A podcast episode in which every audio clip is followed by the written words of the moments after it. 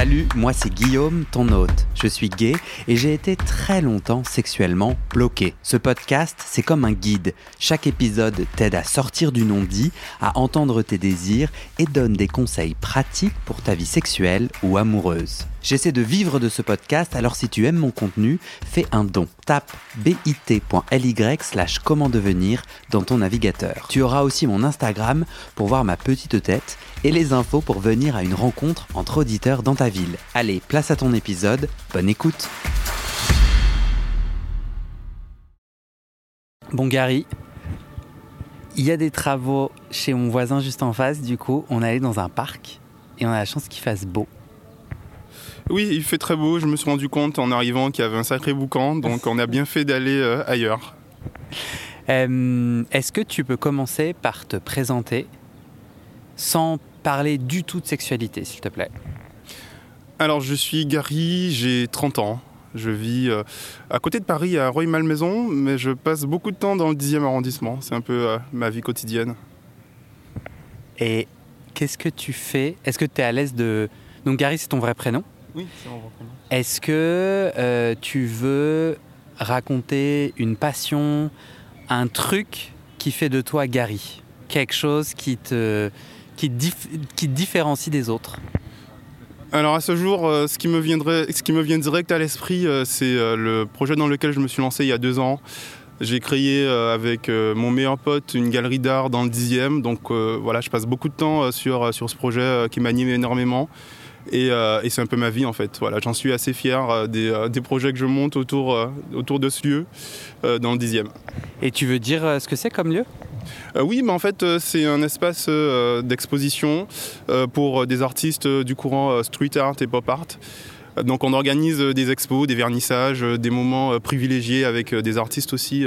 On a lancé des afterwork qui n'existent pas dans le milieu de l'art qu'on appelle Drink and Paint et on passe des moments super. Mhm. Et voilà, bientôt je vais lancer une édition Rainbow Edition destinée aux, hommes gays. Donc je suis assez fier de, de tout ce qui se prépare ici. T'es ok que je mette euh, un lien que tu vas me donner dans, la dans le descriptif de, l'épisode, comme ça les gens ils peuvent euh, aller jeter un œil Oui, je suis tout à fait ok avec ça. Ok. Euh, pourquoi tu as eu envie de participer au podcast? Pourquoi c'était important pour toi de participer à ce podcast?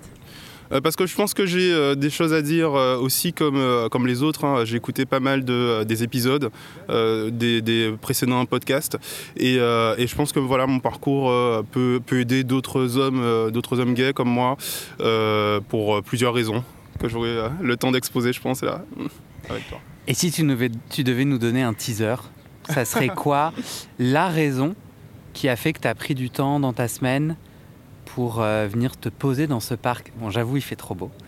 Mais c'est quoi la raison qui te donne envie, de, une seule, de participer au podcast? Alors, s'il faut trouver euh, une seule raison, euh, je dirais en teasing que j'ai grandi dans un milieu avec pas mal de, restrictions et un fort niveau de culpabilisation de, voilà, de tout ce que j'étais en fait. Et, et, maintenant que j'ai réussi à me libérer de ça, j'ai envie d'en parler pour que d'autres puissent se libérer euh, peu à peu voilà, de, euh, de, ces entraves-là. Ok, du coup, en fait, j'ai envie qu'on commence par là. est-ce, que tu peux, est-ce que tu peux raconter euh, cet univers dans lequel tu as grandi alors moi j'ai grandi dans, dans, une tradition religieuse chrétienne assez rigoriste qui est connue de plein de gens, je pense.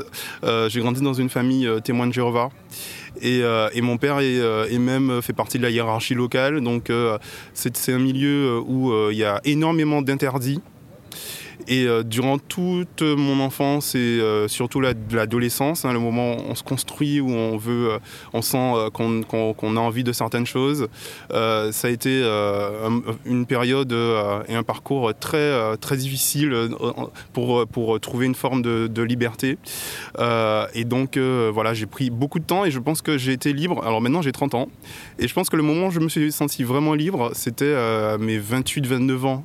Hmm. Donc c'est assez, assez frais et euh, ça dit euh, comment ça peut euh, prendre du temps en fait de, voilà, de, de, se sentir autorisé à, vivre sa vie tout simplement. Est-ce que tu peux m'expliquer ce que sont les témoins de Jéhovah? J'ai volontairement fait aucune recherche et j'y connais vraiment rien, donc imagine que je sois vraiment sans aucune connaissance. Est-ce que c'est considéré comme une secte aujourd'hui en France?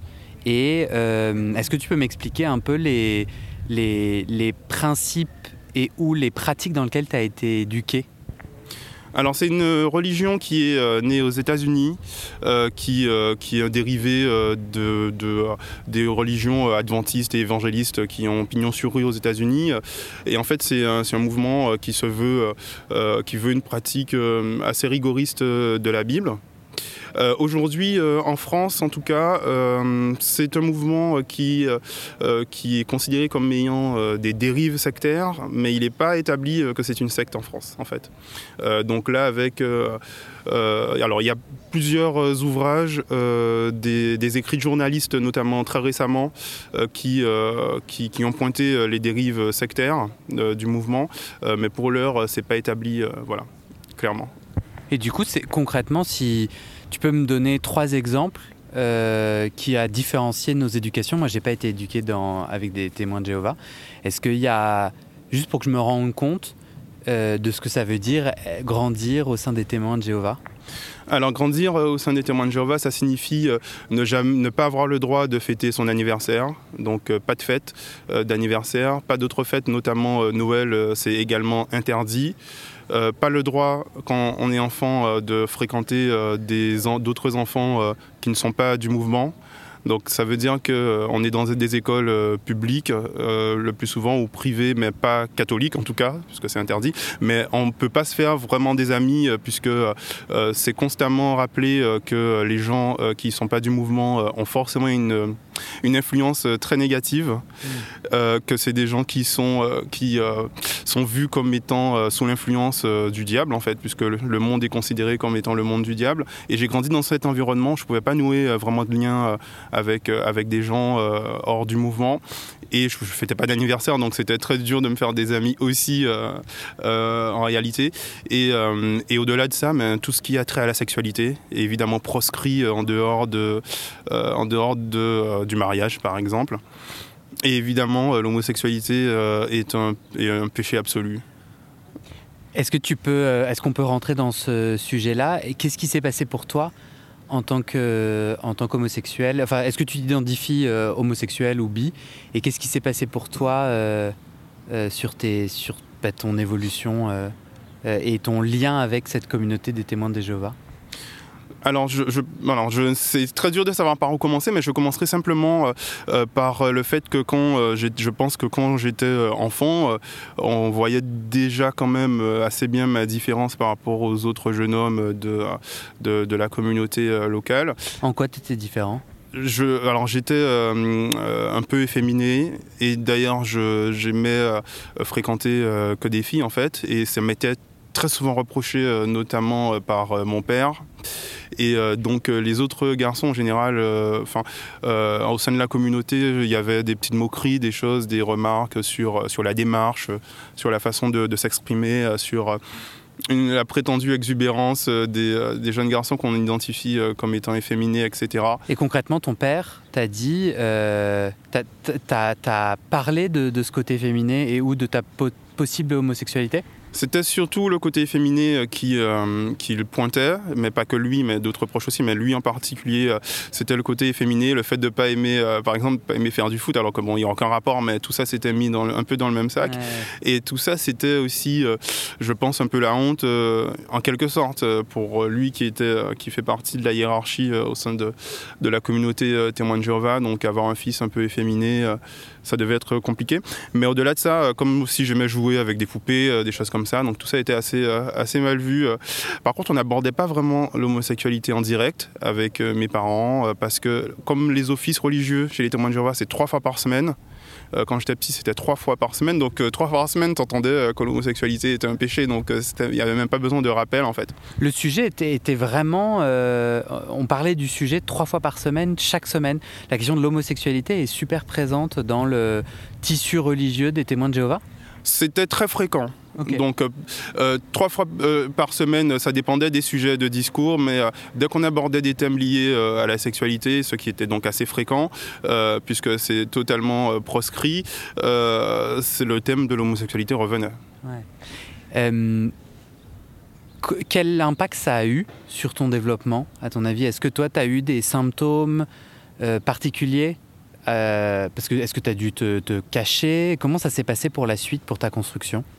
Euh, je dirais que ma construction euh, a été euh, assez anarchique, j'ai envie de dire. C'était pas vraiment, c'était plus de la déconstruction qu'autre chose parce que, alors, moi, quand j'étais adolescent, j'ai eu des moments où j'étais plus attiré par les filles et des moments plus par les garçons. Et après, à la fin, au milieu du collège, j'ai commencé à être beaucoup plus attiré par les garçons et je tentais des choses, ça m'empêchait pas de tenter euh, des choses en fait, mais euh, ce qui était vraiment euh, très difficile à vivre, c'était le sentiment de culpabilité qui venait juste après. C'est-à-dire, il suffisait que, que je sais pas, que quand j'ai embrassé un garçon pour la première fois, ben, bon, c'était voilà, c'était plutôt apprécié euh, de mémoire, mais euh, en fait, tout ce que je faisais, il y avait un gros sentiment de culpabilité parce que je croyais vraiment à ce, que, ce qui m'était enseigné euh, dans les offices religieux. Et dans ma construction, ça a été ça. Ça a été chaque fois que je ne m'autorisais pas à être moi, donc, et chaque fois que je, je faisais quelque chose qui, maintenant me paraît naturel, la culpabilité me rendait littéralement malade en fait. J'étais, j'avais des états d'anxiété assez importants. Et, et, ce qui était extrêmement compliqué, c'est que comme j'avais pas le droit vraiment d'avoir de vrais amis à l'extérieur. Mais en même temps, en quelque sorte, j'étais rejeté à l'intérieur aussi, puisque les autres garçons euh, m'adressaient à peine la parole parce que euh, j'étais. Euh, je me comportais en tout cas comme un PD quoi. Donc mm. du coup ça a été des années assez, assez solitaires en fait où je me réfugiais dans, dans, dans, dans l'écriture, dans des choses que j'aimais, dans la lecture beaucoup aussi. et, mais par contre ça a été des années oui avec beaucoup de, de, de déprime mm. au sein de cette communauté. Est-ce qu'on peut faire un. C'est quoi C'est pas un flashback, au contraire, c'est comment on dit Là, on va sauter dans le futur, au Gary d'aujourd'hui. T'as 30 ans, t'as dit. Euh, est-ce que tu peux me dire, si tu reprends ton téléphone euh, avec la couverture du podcast, que tu me racontes ta sexualité au travers de ces émojis? Aujourd'hui, ta sexualité, c'est quoi? Euh, Bon. Interdit aux moins de 18 ans, oui, je pense, hein, bien sûr, évidemment. Je dirais plus la flèche qui, qui se lève. Donc tu es plus actif Voilà, c'est ça. Par plaisir ou parce que es tu te sens un peu bloqué sur ta passivité ou? Pendant longtemps, oui, puisque être actif, c'était en quelque sorte correspondre un peu plus à la norme hétérosexuelle de l'homme qui, euh, qui est dans la situation où il pénètre euh, voilà, autrui. En l'occurrence, moi, c'était euh, c'était des hommes, mais c'était moins bloquant pour moi dans, dans l'esprit que d'être que de recevoir. Mmh. voilà. Donc je pense que c'est pour ça. Mais cela dit, durant l'adolescence, j'ai tout, j'ai expérimenté en tout cas beaucoup de choses en fait. Voilà. ensuite, je dirais les gouttes. C'est de la sueur ou du sperme pour toi? Pour moi, c'est plus du sperme en fait. Et du coup, le sperme dans ta sexualité, c'est quoi sa place? Euh, je fantasme beaucoup autour en fait de ça, du sperme, mais euh, je, enfin, j'ai pas eu énormément euh, de, d'occasion de, vraiment, je sais pas, enfin, de vraiment jouer avec. Entre, alors on va dire ça comme ça. Pourquoi, pourquoi t'as pas eu beaucoup d'occasions? Parce que j'ai pas euh, vraiment. Je suis resté pendant euh, certaines périodes euh, en couple et je me suis pas, je pense, beaucoup éclaté durant ces périodes-là. Et maintenant que je suis célibataire depuis presque deux ans, j'ai la possibilité de, faire des choses, mais je pense que je prends pas vraiment le temps de le faire. Et puis, et puis voilà, j'ai pas trop l'occasion. Mais par contre, ça me fait, euh, quand je regarde par exemple dans la pratique euh, de euh, la masturbation, je regarde des films porno et ça, ça m'excite beaucoup. Hmm. les deux garçons qui se tiennent la main. Donc, ouais. En tout cas, c'est pas, c'est pas, ça qualifie pas ma sexualité, mais ça qualifie, on va dire, ce dont j'ai envie maintenant d'avoir une relation où on se tient par la main. pourquoi pas. C'est ça que tu cherches dans, dans, en ce moment, c'est une relation à deux, l'amour? Oui, voilà, d'autant plus que euh, maintenant je pense que j'ai euh, la maturité qu'il faut, puisque euh, avant, comme j'étais tellement bloqué par toute la culpabilité religieuse et tout ce truc qui me semble totalement absurde maintenant, j'ai eu des relations que j'ai en quelque sorte auto-sabotées, je pense. Et maintenant que je suis ben, assez mûr et totalement libre pour envisager plein de choses, oui, c'est clairement ce que je recherche. Tu veux rajouter une ou deux emojis Oui, donc je dirais la main qui, qui est en train de se mettre du, du, du vernis. Euh, oui, parce que je trouve que c'est euh, hyper intéressant d'interroger euh, tous les codes de la masculinité, de la féminité, d'en faire quelque chose d'assez commun en fait, de pourquoi pas se vernir ou se maquiller ou plein de choses. Et, toi concrètement, tu fais quoi moi, je l'ai pas encore expérimenté, mais mais je trouve, enfin moi, c'est quelque chose que j'ai plus rien qui me qui m'empêcherait en fait. En réalité si je trouve que ça colle avec un, style euh, que j'ai envie d'expérimenter pourquoi pas en fait. Alors qu'avant euh, je me serais dit mais non c'est absurde. Et maintenant je me dis mais c'est normal en fait. C'est marrant parce que euh, tout à l'heure tu disais que plus jeune tu étais plus efféminé. Et, ça m'est arrivé aussi. Enfin genre quand j'étais plus petit j'étais plus efféminé. J'ai reçu pas mal d'insultes et j'ai avalé enfin avalé cette partie là si, peut-être que je l'ai bouffé. Peut-être que je me suis mis à manger et tout. Mais euh, en tout cas, je l'ai fait disparaître. Toi, aujourd'hui, quand je te regarde, euh, je ne sais pas si je peux te décrire, mais en fait, tu as vraiment des atours très masculins. Je ne vois plus rien pour le moment euh, d'une part de féminité en toi. Alors, excuse-moi, c'est très réducteur ce que je dis. Ça voudrait dire que la féminité, c'est uniquement des gestes ou, en tout cas, toi, est-ce que tu as l'impression d'avoir de la place pour exprimer ta féminité même si moi je ne l'ai pas perçu euh, là à notre rencontre? Alors, longtemps, je me suis auto-censuré. J'ai eu l'impression de, euh, quand j'y réfléchissais euh, à la fin de l'adolescence et au jeune âge adulte, que c'est comme si j'avais, j'avais une poterie et que je l'avais façonnée d'une certaine façon pour correspondre à ce qu'on attendait de moi. Et je pense que c'est ça qui fait que maintenant, ben, c'est vrai que voilà, au niveau du style et au niveau des manières, je, je pense que j'ai beaucoup censuré ce que j'aurais pu faire. Mais mais euh, maintenant, ben, je suis totalement ouvert à ça. Donc, euh, ça serait quoi, par exemple, le truc un peu euh, pour sortir de, de la masculinité que un jour tu pourrais tester pour toi? En fait, ce serait peut-être porter un crop top une fois, en fait. Euh, je trouve ça vachement cool en termes de style quand c'est bien porté. Euh, et, j'aime bien euh, quand, enfin, quand les mecs le portent bien. Je sais pas si je porterais ça aussi bien que d'autres mecs que je vois, mais je trouve ça canon en fait. Je suis sûr, attends, t'es grand, t'es un peu baraqué, ça serait trop stylé. Tu m'enverrais une photo? Ok, avec plaisir, bien sûr. Tu veux ajouter, donc là on était sur l'emoji vernis, est-ce qu'il y en a une autre dans, qui représente ta, ta sexualité aujourd'hui? L'arc-en-ciel, donc je sais pas si on peut lier ça, oui, à la sexualité, oui, puisqu'il y a des liens, euh, évidemment. Mais euh, je trouve que c'est intéressant d'avoir euh, un symbole qui puisse réunir des gens. Euh, voilà, qu'on croit ou pas à l'existence d'un milieu gay, mais je pense que c'est intéressant d'avoir euh, comme, comme ça un symbole. On sait que par exemple, quand on marche dans une rue et qu'il y a un, drapeau arc-en-ciel, on sait qu'on est potentiellement dans un safe space et c'est mm. hyper important euh, parce que parce qu'il y a des endroits qui sont pas du tout safe en fait pour pour nous, voilà, les personnes qui sortent, qui sont un peu à la marge.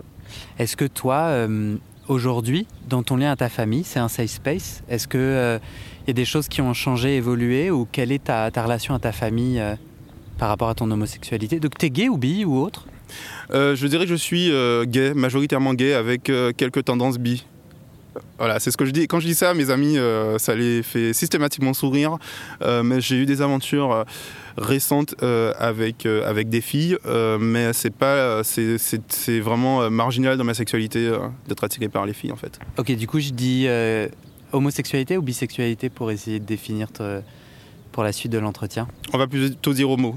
Ok. Euh, qu'est-ce que ta famille euh, euh, dit aujourd'hui de ton homosexualité? Est-ce que tu es encore en lien avec eux ou tu as dû couper les ponts? Non, j'ai pas coupé les ponts parce que c'est pas nécessaire pour l'heure, en tout cas pour ce qui concerne mes parents. déjà, ils vivent assez loin, à 8000 km, puisque j'ai grandi en Guadeloupe et je me suis installé ici il y a 6 ans ça va très vite.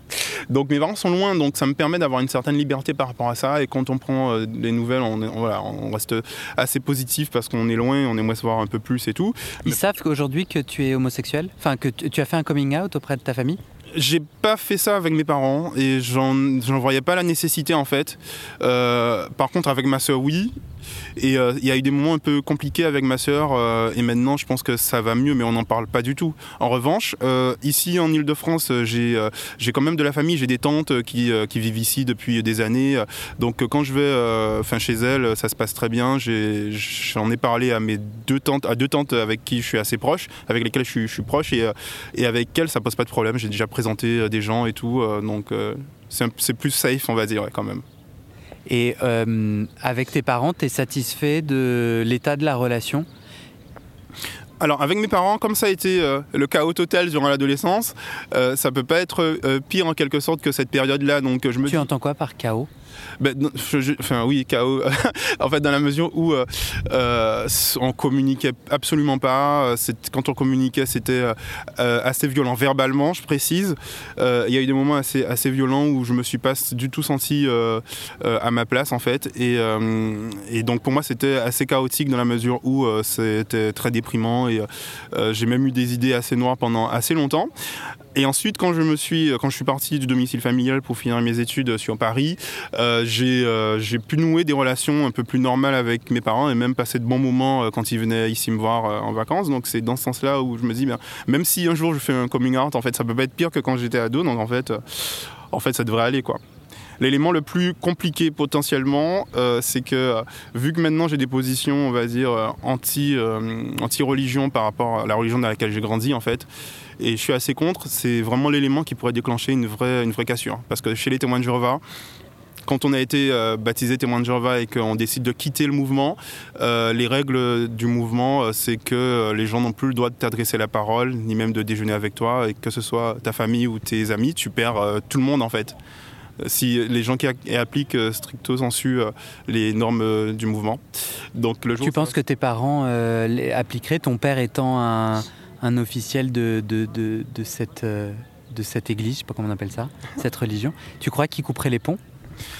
je pense que c'est possible. En fait, euh, en fait, au fond de moi, je me dis, mais ils peuvent pas être euh, euh, à ce point dans, comment dire, dans le déni de, l'absurdité que c'est de couper les ponts, en fait, totalement. Mais j'ai eu des exemples dans ma famille où, où les gens ont, vraiment coupé les, plombs, les, les, coupé les, ponts. Et, Il est joli ton lapsus. Oui, effectivement, parce qu'en même temps, je pense à péter les plombs, en fait. Et je pense que c'est cet effet potentiellement que ça me ferait. Mais j'ai des exemples concrets, en fait, où ça s'est passé comme ça. Et je me dis, j'espère que dans ma famille, ce sera pas ainsi. Voilà. En fait, le coming out, si je t'entends bien, le coming out le plus euh, difficile pour toi que tu imagines, c'est celui de, ne, de, de, dire que tu ne, ne, ne, crois plus en cette religion, plus que euh, ton orientation sexuelle. C'est le cas ou pas? Oui, en fait, on peut résumer ça ainsi. On, on, peut dire ça effectivement euh, que ce serait encore plus parce que je pense que c'est su de façon assez tacite en fait ma sexualité parce que euh, voilà, c'est un mouvement où les gens se marient très tôt. Euh, moi, j'ai 30 ans et du coup, euh, j'ai présenté personne à mes parents, etc. Donc, c'est quelque chose qui se sait et qui et je dirais pas accepté, mais on fait comme si c'était pas là. Par contre, ils pourront pas ignorer le fait que si officiellement j'annonce que je suis plus dans leur religion, ils seront obligés de prendre une décision. Est-ce que tu peux me raconter, du coup, comment tu t'es libéré de cette culpabilité? Parce que j'ai eu l'impression que tu as sous-entendu que tu étais parvenu à, à te transformer. Comment tu as fait? Euh, alors je pense que euh, le fait de me lancer dans une aventure euh, passionnante où j'ai pu me prouver des choses à moi-même, euh, j'ai pu expérimenter euh, plein de choses. Ça m'a libéré euh, d'un coup en fait de, du poids en fait de, cet héritage religieux et, de ce parcours en fait. Et ça a été déterminant. Il y a eu cette première chose là, donc le, lancement avec mon meilleur pote de notre de notre entreprise. voilà, j'ai pu et j'ai vu j'ai ressenti vraiment que enfin j'étais moi, je suis Gary, je peux faire plein de choses, m'éclater et puis que c'est ma vie en fait. Et en, parallèlement à ça, je me suis lancé euh, aussi dans, l'écriture euh, d'un récit, euh, d'un récit qui pour moi était comme une espèce d'autofiction de mon adolescence. Et ça m'a vraiment permis de, remonter à des moments qui étaient très douloureux dans ma construction, mais ça m'a aussi libéré. Et je pense que ces deux éléments-là réunis ont fait que, que maintenant, ben, je, voilà, je, me sens, je me sens bien, en fait. Comment tu te sens dans ta sexualité aujourd'hui, dans tes pratiques sexuelles? Est-ce que tu identifies des blocages ou des choses que tu aimerais euh, continuer à, développer ou est-ce qu'aujourd'hui tu te sens bien et aligné? Euh, je, pense que globalement, euh, je me sens plutôt bien. voilà. Après, je sais que il y a des choses que je, je pourrais explorer davantage, comme le fait d'être peut-être un peu plus passif à certains moments. Ou, voilà, mais au-delà de ça, je pense que voilà, que je, je, fais des choses et surtout je ressens plus de culpabilité à les faire. Donc ce que je fais, je le trouve bien. Je, voilà, je m'amuse, même si je suis plutôt actif jusqu'à présent, mais mais voilà, dans tous les cas, j'essaie de m'amuser. Tu peux me raconter la dernière fois où sexuellement tu as pris du plaisir?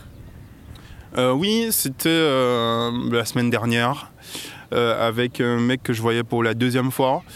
Et en fait, je l'ai revu parce que j'aimais bien la personne, mais la première fois où on s'est vu pour du sexe, c'était c'était pas la meilleure expérience, voilà. Mais du coup, je l'ai revu quand même. Pourquoi c'était pas la meilleure expérience? Bah, euh, j'ai ressenti euh, moins de plaisir que, euh, que ça aurait pu l'être en fait. Et par comparaison, la deuxième fois, ben, ça a été vraiment. Enfin, j'ai vraiment aimé en fait. J'ai pris mon pied, je me suis bien amusé avec lui, on était en phase. Est-ce que c'était parce que tu le connaissais mieux, tu lui avais parlé, ou c'est quoi la différence entre ces deux fois-là? Non, je pense parce que la première fois on aussi on a beaucoup parlé avant de passer à l'acte, mais je sais pas, c'était un peu plus tendu dans le, dans le, mauvais sens du terme en fait. On, voilà, on n'était pas, s'était pas vraiment euh, libéré. C'est peut-être de son côté que lui, il, était peut-être plus à l'aise la deuxième fois. Et euh, en plus, la première fois, en fait, comme je venais chez lui pour la, pour, euh, ben, voilà, il me connaissait pas, donc on est resté dans son salon. et je pense que le fait d'être allé dans sa chambre la deuxième fois, ça nous a permis d'être plus à l'aise. Voilà. Mmh, mmh, mmh. Donc c'est la, la, dernière fois que j'ai pris mon pied au lit, c'était avec ce garçon. Et moi, je suis assez, euh, je suis assez inspiré, mais j'ai envie de creuser un peu plus. Euh, comment tu fais pour plus avoir de culpabilité? Parce que tu dis, euh, comment tu comment tu t'es nettoyé de cette culpabilité? Moi, je, te dis ça aussi parce que je pense que personnellement, elle est encore présente dans ma sexualité. Et toi, j'ai l'impression que tu as réussi à t'en libérer. Est-ce que tu peux me donner des astuces? Donc, tu m'as dit, entreprends, ça je le fais. Est-ce qu'il y a d'autres choses euh, là, quand tu regardes ton chemin de sexualité, qui t'ont permis de te libérer Tu m'as dit écrit, c'est-à-dire tu as, ressaisi ton histoire.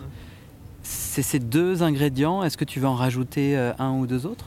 Oui, donc principalement euh, entreprendre, euh, écrire, voilà, c'est ça qui, m'a libéré. Mais j'ai aussi lu euh, des ouvrages qui m'ont beaucoup aidé à me rendre compte que de l'absurdité de tous les clichés qui sont, qui sont des héritages en fait, de, des héritages religieux. Et ça m'a permis de questionner même le principe de religion, le principe de l'existence de, Dieu ou sa non-existence. Et j'ai notamment lu l'ouvrage de Daniel Almignac, le prêtre, qui parle de ce que dit la Bible réellement de l'homosexualité. Et ça m'a permis de mettre plein de choses en perspective, c'est-à-dire euh, l'interprétation euh, des textes et même le fait de considérer ou pas des textes comme étant euh, sacrés. ça m'a aidé à relativiser. Évidemment, je, je, je, je veux être, être respectueux des croyances de chacun, mais je suis arrivé à un point où je considère par exemple la Bible ou d'autres textes sacrés comme des ouvrages de littérature qui sont très intéressants du point de vue littéraire, mais absolument pas des, des, guides de vie à, à respecter euh, stricto euh, sensu, euh, surtout que le contexte n'est absolument pas le même dans lequel ça a été écrit. Donc tout, tout, tout, ça, ça m'a permis de relativiser. Donc j'ai cité ça. c'est quoi le titre C'est quoi le Tu veux donner le titre du livre Alors c'est de Daniel Elmignac et ça s'appelle Ce que dit réellement la Bible de l'homosexualité, tout simplement. C'est l'un des ouvrages euh, euh, qui m'ont aidé. Mais il y a aussi euh, Duet Amour, l'enquête journalistique de. alors, je n'ai pas envie d'écorcher son nom, Timothée de Rochandre, je crois, qui a écrit toute, toute une enquête sur les thérapies de conversion qui se passent en France, qui sont très connues aux États-Unis et qui n'étaient pas si connues que ça il y a quelques, il y a quelques temps. c'est quelque chose qui a failli t'arriver? Euh, en, quelque, sorte, oui, parce qu'en fait, ça n'existe pas vraiment euh, chez Témoin de Jéhovah avec cette appellation euh, et de cette façon. Mais par contre, il y a des entretiens avec ce qu'on appelle les anciens, qui sont les membres de la hiérarchie, et je suis passé par là. Et ce sont des, méthodes assez, impressionnantes quand même, mais je ne pense pas qu'on puisse comparer ça réellement aux thérapies de conversion. Tu es à l'aise de me raconter, de nous raconter, c'était quoi? Tu as été sommé de venir euh, te justifier devant une table d'anciens. Et qu'est-ce qui s'est passé? En fait, c'est assez absurde. Tu avais quel âge?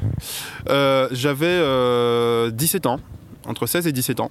Mais ce que je vais raconter, je dis que c'est absurde parce que c'est même presque drôle, puisque ce qui s'est passé en réalité, c'est que quand j'étais au lycée, pendant un, cours, il y a des, élèves qui se sont, qui ont pris mon téléphone portable et je suis parti aux toilettes et j'ai pas vu, voilà, j'ai laissé mon téléphone à quelqu'un qui a lu mes messages privés à haute voix. J'avais pas fait de coming out en fait, dans ma classe de lycée. Euh, je devais être en seconde. Euh, et, en fait, quand je suis revenu, donc il y avait des messages de garçons qui m'écrivaient des choses un peu explicites ou des choses d'amour, de, voilà, quelque chose comme ça. Et quand je suis revenu, euh, ben, je voyais que les gens étaient différents, ça rigolait pas mal et tout. Et quelqu'un m'a dit, mais Gary, quelqu'un a lu tes messages à haute voix et tout pendant, pendant que tu n'étais pas là. Et ça m'a tellement traumatisé que je me suis totalement isolé pendant euh, quasiment toute l'année euh, scolaire et j'ai commencé à sortir avec une fille pour, euh, pour essayer de me donner une image de mec hétéro en fait. Et en fait, ce qui m'est arrivé avec les anciens, c'est que quelqu'un est allé dire oui, il y a Gary qui sort avec une fille. Et ça aussi, c'est proscrit de sortir avec une fille sans, sans que ce soit quelqu'un de la religion. Et sans... Alors moi, je me suis fait engueulé et euh, dans une réunion très stricte avec les anciens parce que je sortais avec une fille. Et en fait, c'est pour ça que c'est absurde parce que je me disais, mais si ça avait vraiment euh, ce qui se passait, que j'aime les garçons et que je fais des trucs avec les garçons, euh, mais c'était quand même assez dur parce que on m'a fait vraiment beaucoup de reproches. Mon père m'a beaucoup culpabilisé pour cette histoire avec la fille. Ma mère faisait des criait énormément, faisait je sais pas des crises de nerfs, on peut dire ça comme ça, tellement c'était quelque chose de tout à fait horrible d'être sorti avec une fille et de l'avoir embrassée. Et je me disais, mais en fait, si vous saviez en réalité tous les problèmes que je traverse, que euh, personne ne me parle en cours, euh, que je me suis isolé totalement et que je suis perdu euh, dans ma sexualité, etc. je sais pas ce qui se passerait en fait. À ce moment-là, du coup, tu dis tu avais 16-17 ans, tu habitais où? J'habitais chez mes parents en Guadeloupe. Et tu, rends, et tu arrivais à converser avec des garçons via des... Tu les trouvais comment? Via des apps? Oui, mais en fait, à donc à l'époque, euh, donc euh, euh, je sais plus en quelle année c'était, mais il n'y avait pas WhatsApp. À l'époque, t'as pas 70 ans. non, mais je veux dire, il n'y avait pas, il y avait pas Grindr que je sache en fait. Et donc du coup, pour rencontrer des, garçons, une fois que j'ai, enfin, quand j'ai eu un téléphone portable et Internet et tout, allez, je sais pas si beaucoup de gens connaissent, mais c'était un peu l'ancêtre de Facebook. Il y avait Netlog. et je sais pas si tu as connu ça toi, mais c'était un réseau social. C'est un des premiers réseaux sociaux qui où on pouvait rencontrer discuter avec des gens. Donc euh, je rencontrais des gars euh, comme ça. Il y avait aussi des, euh, des, des dans des magazines, il y avait des numéros où tu pouvais rencontrer des mecs. Fallait taper tel numéro et tout, et tu pouvais parler. C'était comme des chats en fait. Et donc c'est comme ça que je rencontrais essentiellement des mecs. Et aussi il y avait des, quelques soirées, des soirées gays dans lesquelles j'allais en cachette. Je partais, je sortais de chez mes parents et, et, du coup je rencontrais des mecs comme ça aussi. voilà. Ouais, waouh je trouve que quand même, euh, tu avais, du, avais du courage, quoi. Enfin, je trouve que, je sais pas ce que tu en penses, tu avais du courage euh, envers et contre tout d'aller à, la rencontre de toi et, euh, et tu vois, de, de, trouver des façons pour quand même vivre cette orientation qui, qui naissait alors en fait j'ai toujours euh, été très audacieux par contre euh, sur la sexualité, malgré la culpabilité, et c'est assez paradoxal mais ça fait partie de moi, mais euh, je tentais des choses, j'avais envie de plein de choses et j'y allais, j'y allais en cachette, je faisais des trucs, ce qui était très dur à vivre c'est que après je pouvais rester prostré trois jours à culpabiliser, à me dire je vais plus jamais recommencer, à faire des prières de, demande de pardon à Dieu, à faire des trucs. Et après, ben, après je refaisais, je refaisais, j'expérimentais ma sexualité, ensuite je culpabilisais c'était un cercle euh, infernal, mais c'était assez difficile euh, psychologiquement à vivre en fait, parce qu'en ce sens, on, je me sentais euh, comme un, pêcheur qui va jamais, jamais y arriver. Et c'était constamment ça, jusqu'à très long. Enfin, il y a très y a, en, réalité, si je dis que ça fait deux ans que je suis libre, ça veut dire qu'il y a deux ans, je ressentais encore des trucs de cet ordre-là, peut-être moins fort qu'à l'adolescence. Donc c'est vraiment euh, très compliqué de s'en sortir d'un mouvement, euh, d'une éducation un peu sectaire et, euh, et d'en arriver là. Quoi. Bravo. Merci. Il y a deux ans, il y a eu un moment clé.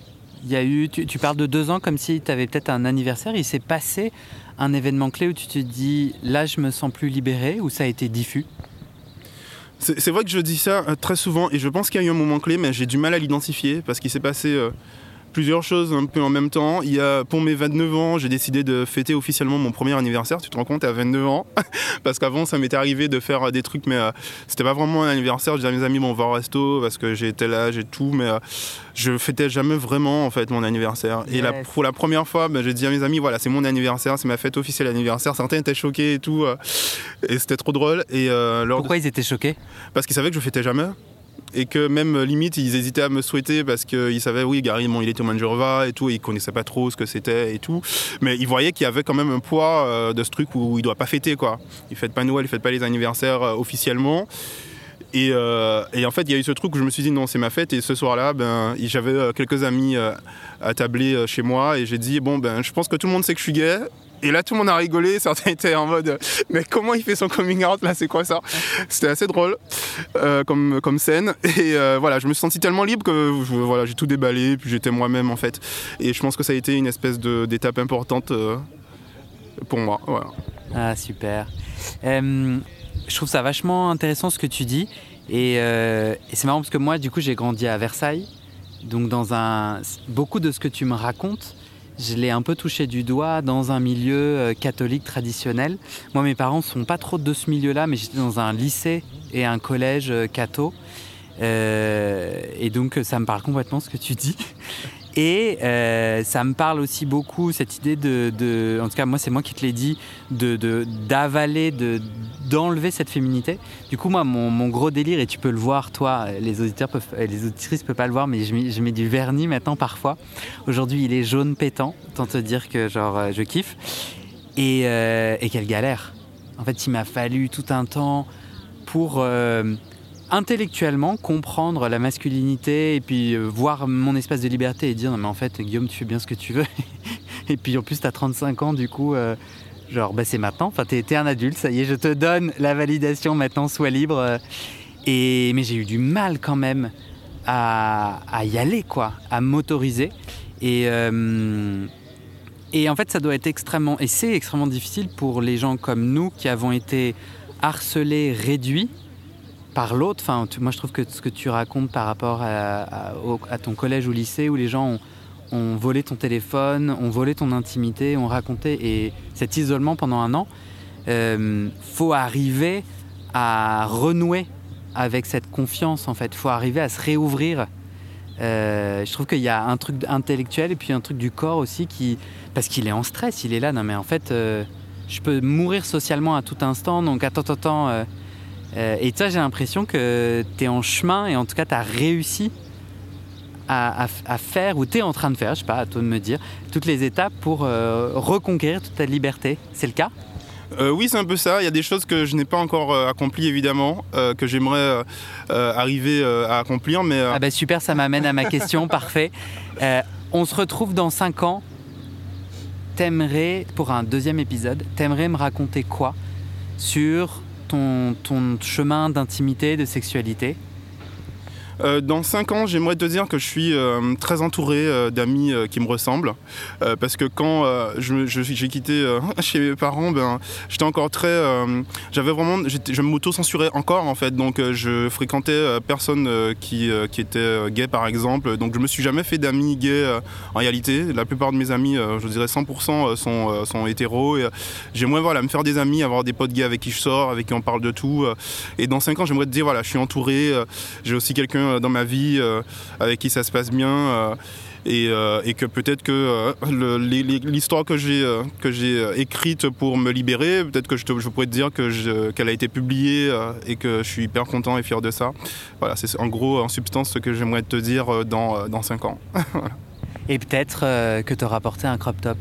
Et peut-être bien, voilà, exactement que je te montrerai euh, mes photos en crop top euh, et tout. Voilà. Pour être sûr que je comprenne ce que c'est, c'est genre un, t-shirt ou un pull coupé au-dessus du nombril? Oui, c'est ça en fait, c'est exactement. C'est un t-shirt ou un pull coupé qui laisse voir un peu, un peu le ventre, un peu ou euh, jusqu'au nombril ou un peu plus haut, voilà. Je suis sûr que ça t'ira super bien. Merci pour ton, ton optimisme. on arrive à la fin. Est-ce que tu veux ajouter quelque chose par rapport à tout ça euh, Oui, j'aimerais dire que pour les, les gens qui vont, les gars qui vont écouter, ou peut-être pas les gars, ou les personnes non binaires, tous les gens qui vont écouter, qui sont encore aux prises avec une culpabilité liée à la religion, il faut chercher à déconstruire tout, tout, tout tout ce sacré qu'on met autour euh, de religions qui ont été créées euh, par, par des humains en fait. Et je pense à Boris, Boris Cyrulnik, qui est un intellectuel euh, français dont j'aime énormément le travail, qui dit ce n'est pas Dieu qui a créé les humains, ce sont les humains qui ont créé Dieu. Et donc ça, montre que ce, qui a été écrit pour culpabiliser des gens pour leur sexualité, pour ce qu'ils font, leurs pratiques et qui ils sont, c'est souvent des choses à, à relativiser, à déconstruire. Soyez vous-même, éclatez-vous. voilà. Trop bien. ça me permet de faire un appel. J'aimerais beaucoup euh, trouver quelqu'un qui euh, a réussi à naviguer entre sa croyance, donc j'aimerais trouver quelqu'un de croyant, et euh, d'homosexuel ou bisexuel, en tout cas qui a réussi à naviguer sa religion et sa ou ses sexualités. Je trouverais ça intéressant. Peut-être ça existe. Ouais, c'est fort possible en fait. C'est fort possible, oui. Toi, il n'y a plus rien de religieux en toi, tu dirais? J'ai beaucoup de mal, euh, à, comment dire, euh, évidemment que euh, les gens, la liberté de culte, c'est quelque chose de, primordial, et comme toutes les formes de liberté, selon moi. Mais j'ai vraiment du mal avec cette idée qu'il y a un Dieu qu'il faut déifier en tant que personne. S'il existe des forces supérieures, j'ai plus tendance à me dire que je crois en l'univers, au fait qu'il y a un ordre plus global. Mais le fait que, je pense que le fait que Dieu soit personnifié et que ce soit souvent une figure masculine qui soit déifiée ainsi, euh, je pense que ça sert euh, en fait euh, la manière dont le système est construit, c'est-à-dire un système patriarcal qui déifie en plus une, divinité qui est aussi patriarcale, qui représente souvent un homme. Et je pense qu'il y a peut-être une autre approche vers le sacré qu'on pourrait, qu'on pourrait imaginer, qu'on pourrait créer peut-être. donc j'ai du mal avec effectivement la religion telle qu'elle est, telle qu'elle est, qu'elle existe dans notre monde actuel. Trop bien. Merci Gary. Merci Guillaume. Super. Allô, allô. Ouais, c'est bon. Gary, on était en train de débriefer et on va se rajouter un petit PS si, si, si, si tu as envie. Euh, tu étais en train de me dire euh, qu'il y a peut-être un sujet dont on n'a pas parlé qui pourrait être intéressant à ajouter sur euh, rencontrer l'amour, la sentimentalité. Ça veut dire quoi? Je trouve que c'est assez compliqué tel que les choses sont faites actuellement sur les applis euh, de, euh, de créer euh, une, une, vraie relation, de rencontrer déjà des gens. Et sur Tinder, par exemple, vu que je me suis inscrit après ma rupture en 2020, j'ai rencontré des gens, mais en fait, le plus souvent, on match, on se parle une ou deux fois, et en fait, il n'y a pas de rencontre, ou du coup, on n'a pas de réponse. Et je me demande, en fait, souvent, comment rencontrer comment rencontrer des mecs en fait Au-delà des applis, euh, est-ce qu'il y a des lieux où on peut aller hors les bars, etc. Et, c'est pour ça que je me dis que ce serait bien qu'il y ait euh, de connaître un peu plus des endroits où on peut peut-être. Juste que je comprenne, toi, quand tu es sur les apps et que tu proposes à des mecs d'aller prendre un café, ils répondent pas, c'est ça? Parfois oui, parfois ils répondent, euh, mais le rendez-vous se fait jamais parce que je sais pas, peut-être on est happé par nos emplois du temps. Euh, et je trouve qu'il y a toujours ce truc où c'est toujours la même conversation, euh, salut ça va, tu fais quoi dans la vie, etc. Machin. et au moment où on doit se rencontrer. comme, enfin, comme on parle à tellement de personnes sur, les, sur ce genre d'appli, c'est très dur de, de, se fixer en fait sur quelqu'un j'ai vraiment l'impression qu'il manque un truc, qu'il y a une case en fait. Il y a le monde de la nuit, c'est-à-dire on va aller dans des bars et voir des mecs danser, danser machin, ça existe. Euh, bon, bien que le contexte un peu limite un peu les choses. Euh, et il y a les applis. Et entre les deux, je trouve pas, euh, et c'est pour ça que je disais à mon pote avec qui on a la galerie, qu'on devrait créer, créer des after-work pour les hommes gays. comme ça, ça permettrait aux mecs de se rencontrer dans une ambiance peut-être plus feutré, mais moins, euh, moins axé sur, euh, sur, euh, sur le monde de la nuit quand, quand, que dans des bars ou dans des boîtes gays, et, et que ça me permettrait éventuellement de, de rencontrer quelqu'un aussi. Bah, génial Quand est-ce que tu lances ça? J'espère j'espère courant février. Donc ça veut dire courant février 2022. Donc voilà, ben, tu mettras de toute façon, je pense, un, lien sur, euh, sur mes pages. Mais euh, à la galerie Huawei, euh, bientôt, les mecs, vous pourrez vous rencontrer et peut-être rencontrer l'amour. Ah, trop bien. J'ai une question pour toi. Il y a un sujet dont on n'a pas du tout parlé. que toi tu as pas amené que j'ai pas amené, mais que du coup en PS j'ai envie de. Je suis curieux. T'es noir. Est-ce que le racisme, dont moi j'entends beaucoup parler en tant que blanc, est-ce que le racisme est une réalité pour toi? Dans ton intimité sexuelle, romantique et autres euh, ça l'a été à plusieurs reprises. Euh, en fait, j'ai l'impression que souvent il y a deux extrêmes euh, quand on est une personne non blanche et quand on est une personne noire en particulier.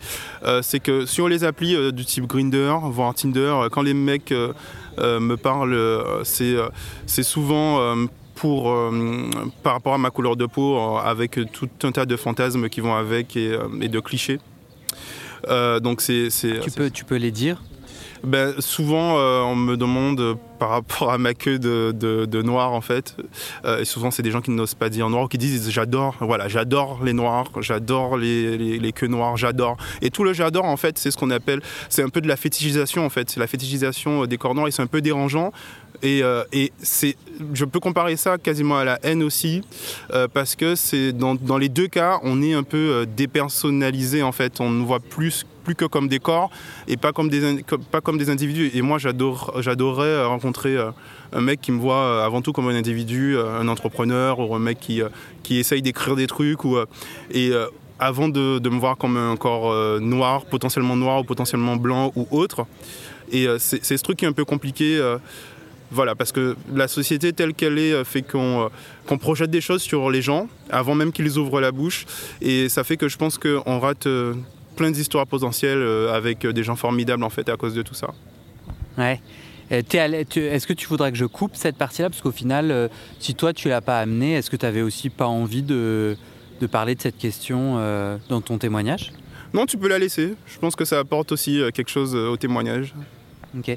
C'est intéressant en tout cas parce que moi, dans ma présence sur les réseaux sociaux, les seuls messages que je reçois, c'est est-ce que j'ai une grosse bite ou pas hein Je suis blanc, et du coup, euh, est-ce que tu sais m'expliquer la différence? C'est-à-dire, je ne suis pas du tout en train de dire que c'est la même chose. Je suis en train de dire que je sais même... En fait, j'ai l'impression que tous les messages que je reçois, moi, sur les réseaux, c'est de la fétichisation. C'est-à-dire, on me dit, euh, moi j'ai un kiff, tu rentres dans ça ou pas? euh, Est-ce que tu peux m'expliquer la différence pour toi en fait, euh, je pense que ça a été très bien présenté euh, sur euh, la page Instagram Grinder VS personnes racisées, qui retrace plein de messages que des personnes non blanches et en particulier noires reçoivent sur Grinder, si certains veulent voir à quoi ça peut ressembler. mais en fait, l'origine de tout ça, c'est que on est dans, dans un monde qui s'est construit sur des bases coloniales, en fait, en France notamment, et donc les corps génèrent des histoires, en fait, qu'on le veuille ou non. Et le corps noir a été, euh, a été le sujet euh, euh, de, de, de, plein de, fantasmes en fait, et qui se retrouvent beaucoup dans la sexualité. Donc ça veut dire que oui, pour toi, effectivement, en tant que personne blanche, le, fantasme et la fétichisation sera sur une action à faire, sur une situation, tandis que pour moi, le fantasme et la fétichisation va commencer déjà par mon corps, rien que avant, que avant que je dise ou que je fasse quoi que ce soit. Euh, et, ça change en fait la donne parce que toi, on te voit en tant qu'une personne directement, il euh, euh, y a une forme de neutralité. Tandis que rien de ce que je vais faire ou dire, en tout cas de prime abord, sera vu comme étant neutre. On verra un noir, un, grand mec noir, un grand mec black, comme on dit souvent, qui a fait telle chose. Oui, le mec black qui a fait telle chose. Et toi, ce sera le mec. Ça peut, permettre de, de, se matérialiser ce que ça peut être. Et il y a et voilà, donc... Euh, toi, tu parles de l'essentialisation. C'est ça, oui. Parce qu'en tout cas, moi, sache que je réponds pas ou je réponds non, et il me dégage. Du coup... Euh, non, du coup, euh, tu peux répéter l'Instagram à suivre pour s'éduquer sur ces sujets-là? Alors c'est Grinder VS personne racisée. Et en fait, il y a même eu une expo euh, euh, où les captures d'écran étaient euh, exposées dans une, dans une galerie il y a quelques temps. et ça montre l'ampleur, l'ampleur que ça a en fait. Et en fait, je suis effectivement pleinement conscient que souvent c'est inconscient.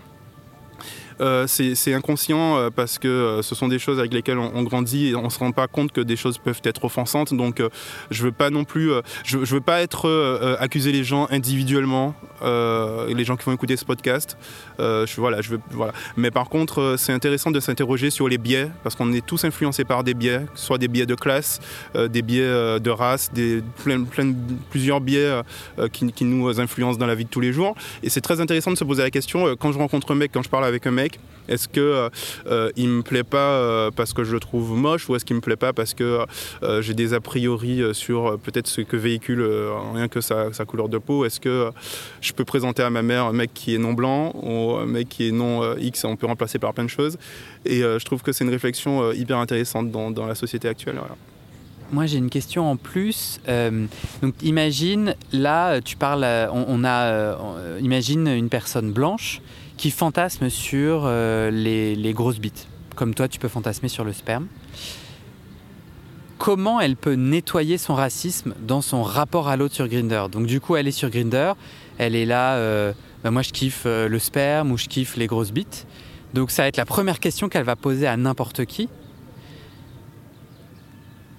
Comment elle peut s'assurer qu'elle qu'elle le fait d'une façon non raciste? Tu vois ce que je veux dire? Ben, je pense que euh, si une personne aime les grosses bites et qu'elle demande à quelqu'un si elle a une grosse bite, il euh, n'y a pas de sujet en fait, euh, puisqu'elle n'aura pas dans un premier temps catégoriser la personne par rapport à sa couleur de peau. Mais si elle dit montre-moi ta grosse bite de noir en fait, sans même avoir parlé à la personne et savoir si effectivement la personne a une grosse bite, ça veut dire que dans sa tête, les noirs ont forcément une grosse bite et là on est dans le, dans le cliché effectivement. Ah j'avais pas compris. Ah oui, d'accord. En fait, toi, les gens, ils viennent à toi en disant Salut le noir. Donc, avec, avec le mot noir vient un catalogue dans lequel je t'essentialise et du coup, euh, bah, tu dois être ça. Oui, alors, mm, alors je dirais pas euh, euh, que ça m'arrive tout le temps, à toutes les, euh, tous les jours, toutes, les fois que je me connecte sur Grindr. Mais il y a pas mal de témoignages, notamment sur l'Insta dont j'ai parlé tout à l'heure. Et c'est vrai que voilà, c'est ce truc de venir directement en, en, appliquant donc, des clichés qui sont liés aux personnes noires, ou ça peut aussi arriver aux personnes asiatiques sur justement l'idée qu'ils ben, n'ont pas forcément une grosse bite, ou tous ces clichés. Aborder les gens directement comme ça, ça peut être très offensant. C'est dans ce sens-là. Bah, j'ai mieux compris. Je te remercie. Merci à toi.